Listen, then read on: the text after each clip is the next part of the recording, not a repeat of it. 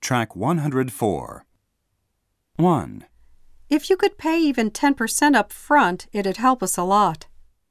2, If you could lower the price by 30% more, I'd take this car. 3, If you could make the appointment at 10 o'clock Tuesday morning, it would work much better for me. 4, If you could testify in court for us, we'd appreciate it. 5, If you could change the appointment back to 5 o'clock, it'd suit me much better. 6, If you could manage to come over to my office by 5 o'clock, it'd be all right with me. 7. If you could take the afternoon off, I'd like you to come by our office.